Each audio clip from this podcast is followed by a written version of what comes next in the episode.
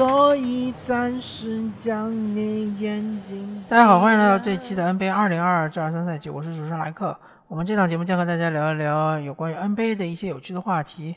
那么我们这一期和大家聊一支非常有趣的球队，就是犹他爵士。呃，犹他爵士队，他之前几个赛季都是一支西部劲旅。甚至于有一年，我记得他是拿到了西部常呃整个常规赛呃第一的战绩，然后当年的话也是总冠军最热门的这个竞争者之一，呃，但是非常可惜的是，因为他们在季后赛中一个就是呃米切尔的受伤，当然米切尔后来是复出了，但是他的状态就是有一阵没一阵的。呃，还有就是麦康利的受伤啊，这两个球员的受伤之后呢，啊，导致他们最终其实是在西部半决赛中输给了快船，呃，没有进入西部决赛。然后后面，然后后面的话，他们就是呃，在西西部的季后赛中遇到了独行侠，然后，嗯，非常可惜的是被独行侠给呃嗯四比二战胜了，而且就是说要。清楚当时的情况是，独行侠的东契奇也是由于伤病的原因，是前两站根本就没有出战。第三站虽然出战，也是状态一塌糊涂。呃，其实爵士可以说是被布朗森给带队击败了吧，所以这个爵士的管理层就对这个是非常不满嘛，然后就决定拆队，呃，并并且聘请了有老狐狸著称的丹尼安吉来作为这个总裁。那么丹尼安吉就把戈贝尔以及米切尔都换走了，戈贝尔换去了森林狼，米切尔换去了这个嗯呃骑士队，然后呃同时还把博扬嗯换去了这个呃这个底特律活塞，等于是把球队队内的最就是最好的两个球员给换走了，同时把呃。最最强的射手也给换走了，还有嘛就是他们这个呃本来就在上个赛季放弃了英格尔斯，因为英格尔斯之前是十字韧带撕裂，呃一个大伤嘛，再加上他的年纪也已经非常大了，所以呢就是当时我记得去应该是去年他们在呃交易截止日把英格尔斯给换走了，那么其实就是对于他们框架来说，他们换走了。呃，最最强的得分手、挡拆手，呃，最第二强的挡拆持球手，然后是最强的防守支柱，嗯，然后也是最强中锋，还有就是最强射手，换走了四个球员，然后当然也是也是补充了一一批球员了，呃，同时他们也把换来的贝弗利换去了湖人队，呃，换来了霍登塔克。那么现在他们的阵容，我个人倒反而觉得，呃，是这个他们的平衡性比之前更好了一些。呃，当然换走鲁迪戈戈贝尔的话，他们现在的内线防守肯定是远远不如之前那么强。但是大家可以看一下他们现在的阵容，他们现在的主力轮换阵容，呃，基本上是这样的：首发是麦康利，呃，乔丹克拉克森。马尔卡宁、呃，范德比尔特和奥里尼克。那么麦康利其实，在嗯之前嗯几个赛季，呃是感觉就是状态下滑的，而且是断崖式下滑，尤其是在上个赛季，啊，他的比较拿手的像是这个那三分球啊，啊，包括他突入内线的抛投啊，好像都嗯。就是命中率下降了，下降了，而且他自己主攻的这个欲望好像也是下降的比较厉害。但是在这支球队的话，呃，由于持球手比较多，所以麦康利作为一个嗯，怎么说呢？以传球为主的一个控球后卫来说，其实是如鱼得水的。同时，他的防守，呃，在他这个主主力控卫，或者说在整个联盟中，作为一个控球后卫来说，他的防守是不差的。啊，这一点就是，其实现在阵容是更好的掩盖了他的缺点，然后同时放大了他的优点。不像之前，因为他跟多诺万·米切尔两个人搭档，米切尔他的防守其实是比较差的，而且他身高不足，打得分后卫的话，其实身高是不足的，所以呃，同样防后场的话，呃，如果对于说两个后场都是攻击性很强的球员，那么麦康利可能就要是去接管对手一个后场，其实是比较吃力啊。乔丹·克拉克森嘛，其实大家都比较熟悉啊，他之前是犹他爵士第六人，呃，他的特点就是说得分爆发力比较强，那么他的缺点也就是说得分的这个稳定性不太高，呃，尤其是他有时候会上头啊，会这个越权，但是嗯，作为现在犹他爵士队来说，没有了多罗万·米切尔的存在，那么乔丹·克拉克森自然而然可以有更多的球权嘛，呃，然后。嗯，他作为就是得分后卫来说，他的身高的尺寸绝对是够的，所以他防对面的呃控卫也好，得分后卫也好，其实不是很吃亏啊。虽然说他一直不是以防守见长，他的呃可以说防守履历或者防守技术不是很好，但是现在对于他的呃要求，仅仅是你只要是能防住对方的控卫。呃，或者说你不要被对方控卫一步过，对吧？你能够呃对他造成一定的干扰，那其实对乔丹克拉克拉克森来说，其实并不是非常困难。接下来我们看他们的呃三四五号位，其实这四个人这三个人是可以互换的，马尔卡宁、范德比尔特和奥里尼克。呃，怎么说呢？就是说这三位球员。啊，尤其是范德比尔特，他给我一个耳目一新的感觉，因为他之前只是作为一个嗯大号四号位，呃，在内他的进攻端是主打内线吃饼的，但这个赛季我我看到了他能够在外线投三分球，啊，这一点就非常重要了，因为这样一来的话，呃，犹他爵士队他的首发就成为一个五奥特阵容，就是五个人站外线都能投三分，那么。很容易就可以拉空对手的内线，呃，那么比如说乔丹克拉克森的突破，他就呃更加的轻松，包括奥里尼克和马尔卡宁都有很好的突破能力。其实你看啊，他们的首发阵容四个人有持球攻能力，呃，麦康利、呃，乔丹克拉克森、呃，马尔卡宁以及范德比尔，呃，以及这个奥里尼克。嗯，然后他们有五个人是可以投三分的，所以他们的攻击性是非常的强的。那么说到防守，呃，如果说你看呃马尔卡宁和奥里尼克这两个人，任何一个人拿出来，你都不能说他是防守悍将，对吧？尤其是如果他是防到内线护框，其实都不是他们的强项。但是由于他们三个人身高都是足够的，呃，所以他们。作为就是说，呃，同时站在内线的话，或者说只要有两个人站在内线的话，其实护框的效果是不差的。呃，马尔卡尼作为七尺球员，奥里尼克也基本上差不多，呃，六尺十一寸到七尺。范德比尔特的身高是偏矮的，但是他，呃，有很好的这个护框的这种嗅觉，然后他的协防能力也很强，嗯。另外，他的身体素质、他的弹跳是这三个人中最好的，呃，所以他只要不嗯没有轮换到他去顶对方的重型中锋的话，他其实在防守端的效果是很好的。所以简而言之吧，就这一套主力阵容，他的攻防两端都是非常均衡的，呃，不像犹他爵士队，嗯，当时就是除了最好阶段，他们三分投的特别顺的那个那个阶段，其实他们的。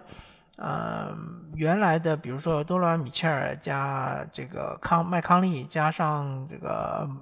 呃博格丹啊博扬博格丹，然后加上这个鲁迪戈贝尔，嗯，再加一个呃啊对他们还送走了罗伊斯奥尼尔，对，再加上罗尼斯奥尼尔这个主力阵容的话，呃，防守端就是。很容易被对方一步突破，突破到内线就戈贝尔就要补防，补防的话传到外面就三分球很多空当，这第一点。第二点的话，他们的进攻端他们就不会利用戈贝尔在内线的这种呃身高，呃他的这种就统治级的身高，他们没有一个很好的传球人，传不到戈贝尔，没有办法让戈贝尔在内线发挥他进攻端的能力。那么现在这套阵容就看出来。首先，呃，防守端他们三个内线都可以做到一定的补防，呃，可能没有戈贝尔这么强悍，那肯定的，但是就是不会让你轻易的攻框的，或者攻框也没那么容易。呃，第二点就是他们的进攻端确实火力非常猛，比之前更猛。那么，嗯，看第二阵容，第二阵容的话就是塞克斯顿领衔嘛，呃，然后加上霍登塔克、鲁迪盖伊，呃，还有就是有一个叫沃克呃克莱斯勒，啊，这个沃克克莱斯勒好像是之前森林狼选中的一个新秀啊。啊，据说他有七尺的身高，作为一个中锋绝对是够用的。那么当他上场的时候，呃，这个犹他爵士队他的防守，尤其是内线防守，其实是加强的。当然他本人是没有三分球能力的，啊，但是他主要是作为替补嘛，而且他上场时间也不会很长，所以他上场之后基本上就变成了呃，就是呃一系呃就变成了。呃，一内四外的这样一个阵阵容嘛，那么它主要的作用是在内线吃饼，然后它防守端的话，呃，作为这种七尺的中锋，那个护框能力还是比较强的。但有时候也会让鲁迪盖伊上场去替换呃马尔卡宁、范德比尔特和奥里尼克其中的一个，那这样的话其实还是保持了一个五 out 的阵阵型啊，其实就是非常的强啊。呃，就进攻端就是让，嗯，不管对对面是谁的话，对手的这个防守端其实是很难处理的，呃，再加上，呃，一般就是克拉克拉克森有可能会被啊塞克斯顿给替换，然后还有这个呃呃比斯利嘛，啊麦麦克比斯比斯利也是一个持球能力很强的一个射手型的球员嘛，然后这一套轮换。阵容的话，就是除了这个，呃，克莱斯勒，还有就是霍登塔克这两个球员投射能力比较差，其他的球员其实都有一定的，尤其是有呃比较强的这个持球投能力啊。当然，范德比尔特是只能接球投空位三分，就是他们这套阵容强就强在有多人可以发起攻击、发起进攻，然后。呃，又有多人是可以在外线三分线外呃提供终结能力，那那么就这种形式的话，其实很像很像独行侠的这种打法。当然，独行侠有一个呃超级控卫，有一个超级核心控卫，能够把球球队的进攻梳理的井井有条。那么呃犹他爵士没有，犹他爵士的打法就是有点这种乱枪打鸟的感觉，呃谁。谁都可以持球攻那么一下，但是每个人都有一定的嗯攻击性，很考验对方的这个防守的这个资源。如果说大部分球队，我感觉啊，大部分球队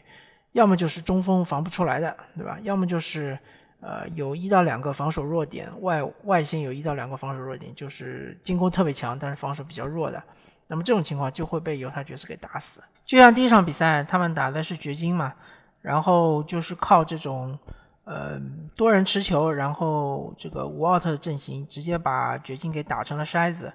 然后赢了掘金二十几分嘛。呃，就是他这个阵容的威力所在啊。然后第二场打森林狼，感觉好像是这个森林狼应该是远远强于这个犹他爵士嘛，因为犹他爵士把最好的球员送到了森林狼。啊，但是同样的问题就是掘金也好，森林狼也好，他们是有这个超级中锋，而且是不得不用这个超级中锋的。而且森林狼更夸张的是有两个超级中锋，那么在这种沃特阵型下就会被呃打爆嘛。嗯，因为不管奥里尼克、马尔卡宁，呃，包括范德比尔特都是有三分球能力的，你没有办法就是布置很好的完美的一个防守阵型嘛。呃，然后这一场最近这一场打的是鹈鹕嘛？当然，你可以说鹈鹕那个英英格拉姆受伤可能是一个转折点，但不管怎么说吧，呃，这个三连胜，呃，犹太爵士三连胜其实含金量还是很大的。首先，你看他前面两场比赛，呃，这个森林狼以及掘金应该是妥妥的季后赛球队。那么鹈鹕这个赛季其实是，呃，我觉得。应该是有很大的机会能进季后赛，因为他们，呃，处于一个打法比较成熟的阶段。英格拉姆也开始兑现自己的天赋，Zan 的话也是处于一个爬坡阶段，慢慢的提升自己的能力。呃，包括瓦兰瓦兰丘纳斯在这个赛季刚呃刚开始阶段也是呃手感火热啊，也是这个状态起得非常快。当然，就是说犹太爵士嗯打的这三个对手都有超级中锋，鹈鹕其实是等于是有两个中锋，然后森林狼也有两个中锋，所以其实是比较符合他们的胃口的。呃，接下来就要看看如果他们面对同样打法的，比如说像这个。呃嗯，独行侠，那么他们面对独行侠会怎么打？当然，独行侠也有他的防守弱点，像是什么克勒贝尔啊，或者是伍德啊，呃，包括东契奇本人啊，其实都是防守弱点。呃，比如说你让东契奇防卡马尔卡尼或者是奥里尼克，他都可以，呃，通过这个持球攻去攻击你这一点。当然，范德比尔特可能会好一点。但是如果范德比尔特不在场上，换了鲁迪盖伊上来，你一样防不了啊。所以我觉得犹他爵士这个赛季之所以能够呃有这么好的战绩，跟他们的其实阵容的合理性是呃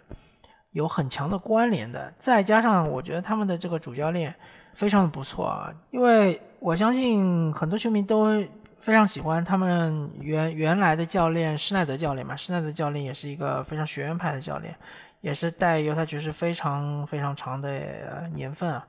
啊也然后也是把爵士从一支就是乐透区的球队带到了一支西部强队，但是这个教练新教练我觉得他也是啊很有能力的，他把一支球队等于是把主心骨全部抽走了之后，他用一种新的方式来打造这支球队。原来这个球队当然也是以进攻为主，但他们的进攻是。